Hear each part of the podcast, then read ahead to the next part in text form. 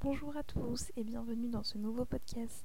Alors dans le précédent podcast, je vous ai tendu un piège car je vous ai parlé de matières grasses insaturées et euh, c'était bien des matières grasses saturées et non insaturées dont je voulais parler. Car euh, en fait les matières grasses insaturées on les retrouve bien dans le poisson ou dans les noix. Et donc euh, elles sont déjà riches en oméga 3 et oméga 6 qui est déjà très bien pour la santé. Et on va revenir sur euh, la définition de matière grasse saturée. Donc elle, c'est un acide gras ayant des atomes de carbone totalement saturés en hydrogène et on ne peut rien y ajouter par conséquent. On ne peut pas rajouter d'atomes d'hydrogène. Et c'est donc là d'où va venir le souci. Et pourquoi est-il mauvais pour la santé? Bah, En fait, c'est tout simplement qu'il augmenterait le mauvais cholestérol dans le sang.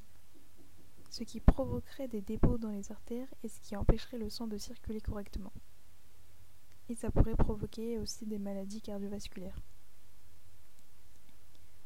Euh, les acides gras monoinsaturés et polyinsaturés, eux, abaissent le taux de cholestérol et aident à prévenir les caillots de sang euh, qui pourraient se former.